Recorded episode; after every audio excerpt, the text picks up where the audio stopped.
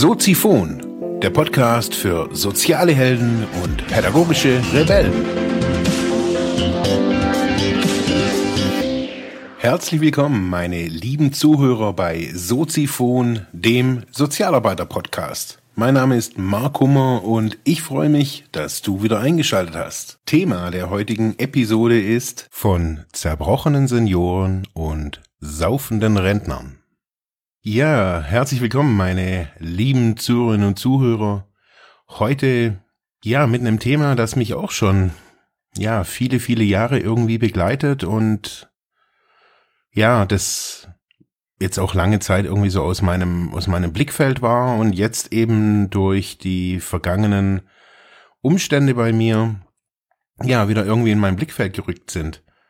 Es geht um unsere alten Menschen, in Deutschland, die, ja, man sagt es immer so schön, Deutschland wieder aufgebaut haben. Es ist irgendwie so, oder ist ja auch so, die jetzt in unseren, äh, ja, Wohnungen, in unseren Häusern, in unseren Pflegeheimen, in unseren Altersheimen, ja, leben und, ja, so von von unserem Grundgedanken her doch jetzt so ihr Alter genießen sollen und können und ähm, die Rente und so stellt man sich ja das immer irgendwie so ganz romantisch vor. Nichtsdestotrotz sind in Deutschland in alarmierendem steigende, steigenden Maße über 400.000 ältere Menschen vom Alkoholproblem betroffen. 400.000, da mag man jetzt sagen, ja, das ist ja irgendwie bei 80, 90 Millionen ist es ja irgendwie mh, hm, verschwindend gering. Und aber es kommen verschiedene Faktoren zusammen. Zum einen ist die medizinische Versorgung in Deutschland eigentlich recht gut, aber es kommt jetzt bezogen auf die Sucht, die besonders bezogen auf die auf den Alkoholismus wird die Sucht im Alter kaum wahrgenommen. Wieso? Also wieso nehmen wir das eigentlich gar nicht so wahr? Bei mir ist es so, also ich habe da natürlich jetzt schon irgendwie viele Jahre in Fokus, mal mehr, mal weniger, so in, in meinem Umfeld und manchmal, da gönne ich mir das hier in, in Ravensburg in einer der netten Restaurants äh, Mittag zu essen. Dann gibt's immer Mittagsmenü für neun oder acht Euro oder manchmal auch zehn. Und auf jeden Fall setze ich mich da, besonders im Sommer, also im Winter mache ich das nicht oder im Herbst, aber im Sommer setze ich mich da gerne irgendwie in so ein Lokal hier um die Ecke und ja, keine Ahnung, esse mein Schnitzel und trink mein Spezi und gehe dann wieder. Und das Verblüffende ist so, dass da immer sehr viele Rentnergruppen sitzen. Also hauptsächlich Männer, nehme ich so wahr. Und da geht es schon morgens los, so mit dem ersten Bier. Zehn, elf, da wird erstmal, ja, keine Ahnung, vielleicht ein leichtes Weizen oder sowas oder äh, ein, ein, ein Radler oder sowas, äh, also mit Zitronensprudel drin äh, bestellt oder auch mit Mineralwasser. Dann wird so zwölf Uhr und dann essen die dann meistens auch so irgendwie beim äh, in den Kneipen hier und dann kommt dann schon das richtige Bier. Und manche sitzen dann da wirklich irgendwie so drei, vier, fünf Stunden. Das ist das, was wir ja auch so kennen, auch aus unseren, jetzt besonders, wir leben ja, also ich lebe hier so ziemlich im ländlichen Raum, keine Großstadt, aber das ist alles sehr stark übertragbar. Also da gibt's keine wirklichen gravierenden Unterschiede. Da sitzen die Leute da irgendwie so und pumpen sich da wirklich so vier, fünf Bier und äh, ja, noch ein Schnitzel irgendwie rein, damit man ja auch was im Magen hat. Und das machen die Leute jetzt schon seit, keine Ahnung, 30, 40 Jahren. Solange ist Alkohol ja nie ein Problem gewesen. Es wird ja auch, ja, hingenommen, es wird, es wird auch nicht als Problem wahrgenommen. Und für mich ist so, ja, die ganzen, die ganzen Jahre, bei mir, bei mir sind es jetzt auch, also für mich kam ja der Entschluss, abstinent leben zu wollen im Jahr 1999. Das heißt, seitdem bin ich mit diesem Thema sehr eng verbunden und auch sehr eng verknüpft. Ist ja mein Thema. Das heißt, so lang bin ich bestrebt, also so lang, ja, bin ich bestrebt, abstinent zu leben. Also um es mal so auszudrücken. Beim Alkohol sieht es, habe ich ja neulich schon mal so erzählt, beim Alkohol sieht es anders aus. Wenn ich ja irgendwie jetzt irgendwie nur getrunken hätte, dann würde ich vielleicht heute immer noch trinken. Das weiß ich nicht, aber mh, mm, man kann das ja irgendwie relativ lange in unserer Gesellschaft mit Alkohol auch aushalten. Meine Erfahrungen sind so, dass ich besonders auf den ganzen Entgiftungsstationen schon seit ja 1999 war es nicht so, weil da war ich ja noch auf der eher so auf der Drogenstation. Ähm, ja, jetzt so durch jetzt auch meinen aktuellen Rückfall, da spielen ja irgendwie die Drogen keine Rolle mehr und da kommt man halt irgendwie halt auf die Station und verblüffenderweise ist so, so circa die Hälfte der, der Patienten, die da sind, sind alte Menschen. Die laufen entweder mit ihren Rollatoren durch die Gegend oder manchmal eben viel, viele können ja auch noch laufen. Also da, die sind jetzt nicht irgendwie komplett ähm, gebrechlich. Aber es war für mich immer wieder, all die Jahre war das irgendwie so auffallend. Nicht nur irgendwie in den Entgiftungsstationen, sondern auch sehr stark in den Selbsthilfegruppen. In den Selbsthilfegruppen habe ich so wahrgenommen, dass da extrem viel ältere Menschen sitzen. Also so wirklich so ab 65 aufwärts. Und für mich war dann auch ganz oft so, ich habe mich da, das waren einfach unterschiedliche auch Lebenskonzepte, Lebensalter, die oftmals auch Kommunikation und Verständigung echt extrem schwierig gemacht hat. Da hat's mir dann auch, ja, keine Ahnung, ich musste mich da über ganz viel, bei ganz vielem erklären früher und gemerkt, so, das war irgendwie für mich nicht wirklich gut. Jetzt kommen da Leute an, keine Ahnung, die wir, also ich sehe die Leute auch hier im Alltag. Ich weiß ja irgendwie, wer das ist, also jetzt nicht wirklich genau, aber so, ich sage jetzt auch nicht, man kennt sich, das wäre irgendwie zu viel, sondern eher so, ich kenne die halt von diesen Stationen ich weiß, dass sie da auch waren, dass die auch dieses Problem haben. Und dann sitzen die da und leben teilweise so wieder auf und kriegen wieder Farbe ins Gesicht, lesen wieder. Jetzt gerade zur Zeit ist es so, ja, dass man das, äh, wenn man so an den Stationen vorbeifährt, da sitzen ja auch alle draußen im Garten und tanken da irgendwie Sonnen, Sonne. Vitamin D ist ja irgendwie ganz wichtig. Und dann sitzen die da oftmals eine Woche, zwei, manchmal vier, manchmal kommen sie auf eine andere Station, weil sie vielleicht noch eine, eine Zweitdiagnose haben. Also so ist es bei uns hier auf jeden Fall in der Region. Gibt es dann spezialisiertere St Stationen für, ich sage jetzt mal, Doppeldiagnosen, wenn vielleicht noch eine Depression äh, zur Sucht irgendwie dazukommt oder ja, keine Ahnung, was da irgendwie sonst noch alles, es kann ja alles Mögliche irgendwie sein. Manchmal sind es ja auch noch körperliche Diagnosen, die die Menschen dann so haben im Alter. Und das Interessante ist so, auch wenn ich, ähm, ich habe damit, ich war in einer Gruppe, war ich da eben dabei. Da ist so die, die Bereitschaft, allgemein irgendwie so diese ganzen Einrichtungen der Suchthilfe, so nenne ich es jetzt einfach mal, in Anspruch zu nehmen im Alter sehr, sehr gering ist. Auch wenn da jetzt, sagen wir, auf dieser Station, ich glaube 25 Leute gehen da äh, alles zusammen irgendwie hin, äh, rein. Sagen wir die Hälfte, sagen wir 10 Leute, jetzt mal grob, 10 Leute sind ältere Menschen. Dann ist es eigentlich für mich auf jeden Fall echt was Alarmierendes. Ich habe mich während dem Studium mal mit Altersarmut eine Zeit lang beschäftigt oder auch mit dem Begriff Working Poor, dass man einfach arbeitet und arbeitet und es trotzdem nicht zum Leben reicht. Und ich hatte jetzt neulich erst wieder so eine Diskussion über Altersarmut, also wie beschämend es ist, eben hier 40 Jahre zu arbeiten und dann irgendwie nachher ja weniger zu bekommen wie ein Sozialhilfeempfänger. So war so die, die Diskussionsgrundlage ähm, neulich. Und immer wieder taucht eins auf, Scham. Die Leute die besonders eben ältere Menschen äh, schämen sich logischerweise, sich eingestehen zu müssen, dass sie Alkoholiker sind, dass sie ein Problem haben.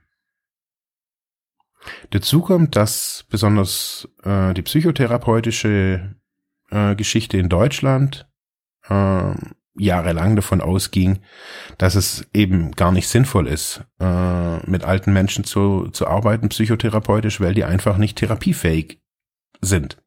So dachte man sehr lange. Und ich bin überzeugt, dass man heute auch immer noch in den Psychiatrien und in den ganzen psychotherapeutischen Einrichtungen so ein Denken hat. Viele werden dieses Denken noch übernommen haben. So innovativ und frei und äh, so schnell geht der Prozess einfach nicht. Das habe ich auch verstanden. Wissenschaft und Forschung sagt allerdings, ähm, dass psychotherapeutische Behandlung von älteren Menschen sehr, sehr sinnvoll ist. Und unterm Strich genauso erfolgreich wie jüngere, bei jüngeren Menschen. Ist auch logisch. Also natürlich ist es, glaube ich, ein ganz anderes, man braucht da, glaube ich, ein ganz anderes äh, Konzept auch. Wie arbeitet man mit, mit älteren Menschen? Die haben ganz andere Prioritäten. Da geht's nachher nicht mehr irgendwie darum, irgendwie, wenn die aus der Therapie kommen, irgendwie in den Arbeitsmarkt zu kommen. Da geht's ganz, da sind die draußen. Da geht's um ganz andere Dinge, auch natürlich auch verhaltenstherapeutisch, wenn man das an, so anschaut ähm, haben die Leute, wie jetzt gerade vorhin schon gesagt, teilweise 40, manche auch schon 50, 60 Jahre auch getrunken. Ich habe neulich erst jetzt auf der Station mit einem geredet, der hat gemeint, er hat erst mit 68 geblickt, dass er überhaupt ein Problem hat. Das war für alle von uns unverständlich. Also mir saßen wirklich, die, die versammelte Mannschaft hat sich angeguckt und hat dann einer gesagt so, ey, was ist denn das für ein Scheiß? Also wie kann man denn irgendwie mit 68 erst merken, dass man ein Problem hat? Das kann man. Und zwar, weil das gesellschaftlich legitimiert ist. Ah ja, der Horst, der, der trinkt halt manchmal irgendwie Bier zu viel und bla bla bla und ja, da möchte man nicht so wirklich drüber sprechen. Da spricht ja auch niemand drüber. Ich meine, ich kriege hier gerade wirklich ganz viele Zuschriften und Dankesmeldungen. Das verblüfft mich echt immer noch aufgrund dieser, dieser einen Episode neulich so, wo ich halt einfach mal offen und ehrlich so erzählt habe, wie es halt so ist. Und besonders eben dieses Thema suchtkranke ältere Menschen, man, darüber redet ja eigentlich gar keiner. Man, pff, irgendwann sterben die Alten und dann ist irgendwie aber gut. Ich habe mich mal informiert bei der deutschen, äh, wie nennt sich die denn eigentlich? Mal kurz gucken. Die Deutsche Hauptstelle für Suchtfragen nennt sie sich. Ähm, die haben so ein Paper rausgebracht, da habe ich jetzt mir aus ein paar Infos rausgeholt. Da steht, finde ich echt verblüffend, 15,4 Prozent der Menschen ab 60 Jahre konsumieren in riskanter Weise Alkohol. Diese Untersuchung war von 2006, also jetzt auch schon wieder elf Jahre her. Ich habe verschiedene Sachen angeschaut und man kann sagen, dass in, jetzt sagen wir seit die erste Untersuchung war 89, wo ich gesehen habe, dass es permanent steigt. Es ist so. Man, besonders wenn man es demografisch sieht, ähm, werden die Alten halt auch gerade irgendwie mehr und ja.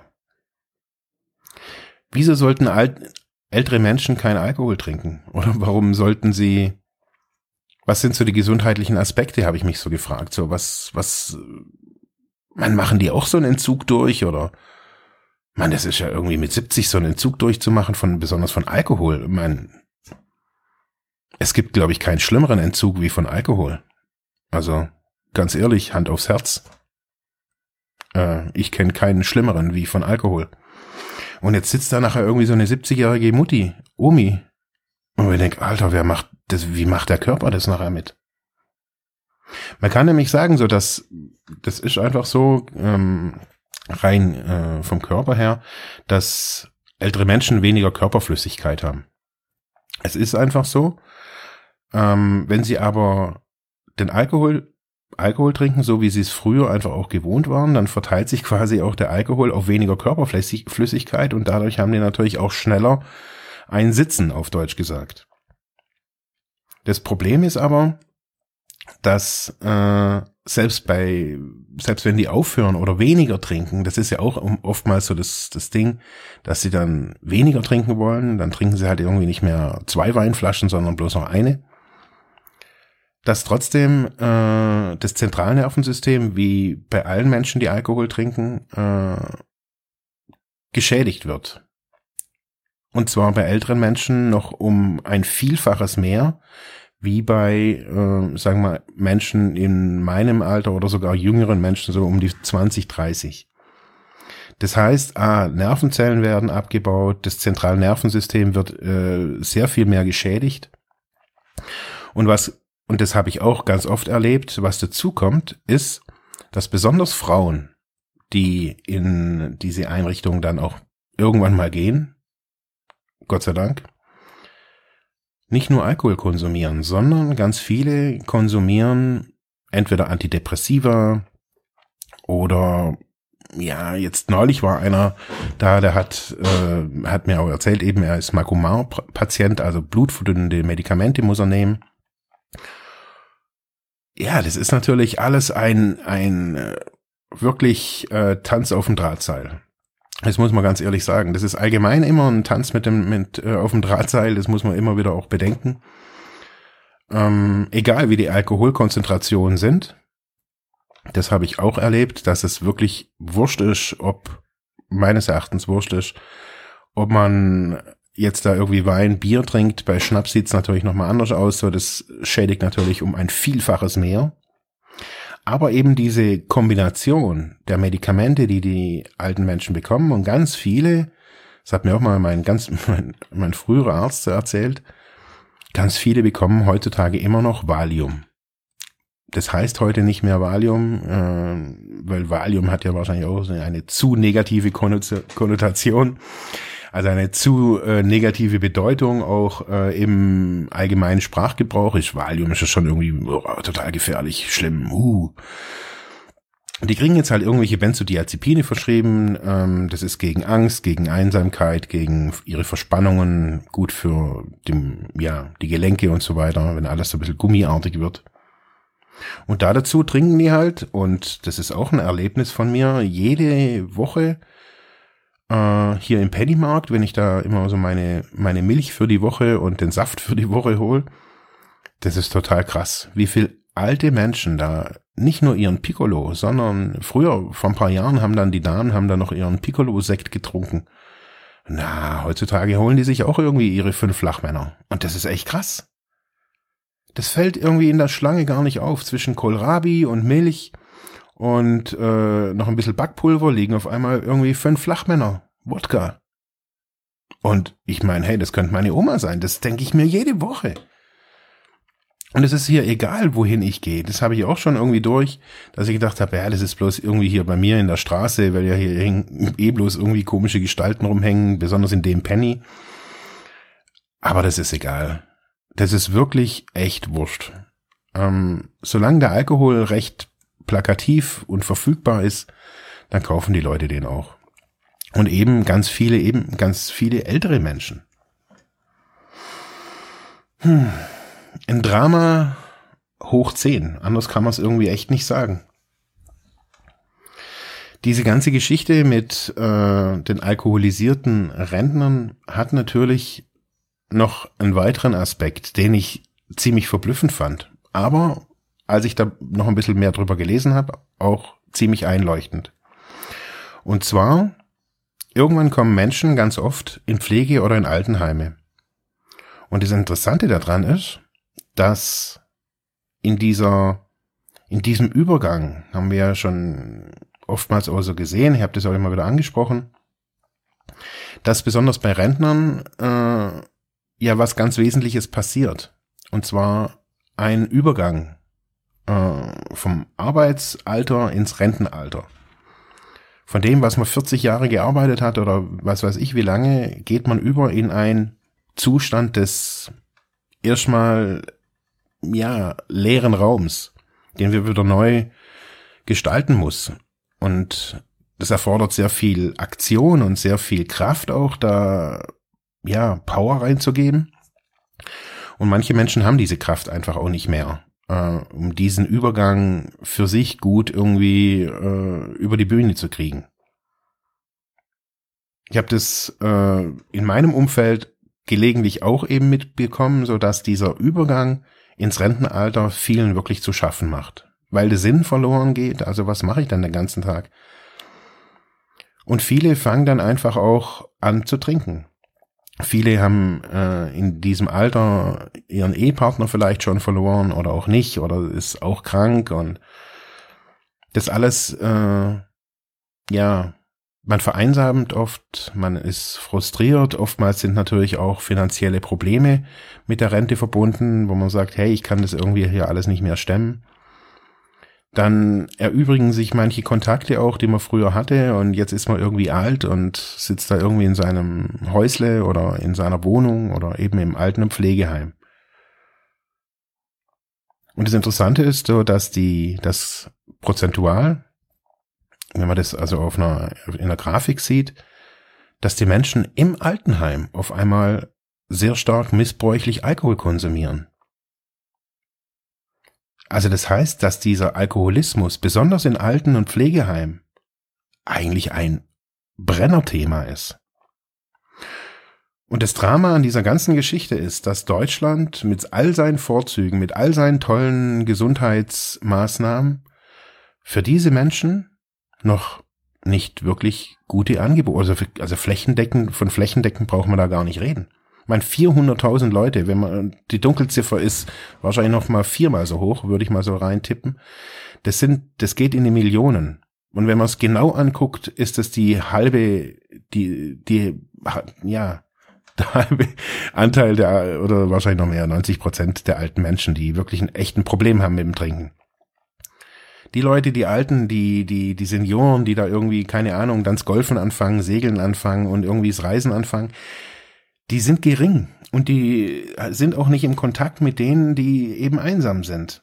Und schon wird wieder eben, es ist eine Selektiergeschichte, also da wird einfach sehr stark wieder separiert, also die einen, die haben die Power, die haben das Glück, die haben das positive Mindset und die anderen, gehen die Schleife irgendwie nach unten, fangen das Trinken an, ähm, haben keine Kontakte eben mehr. Und das langjährige Trinken davor, das vielleicht gar nicht mal so stark war.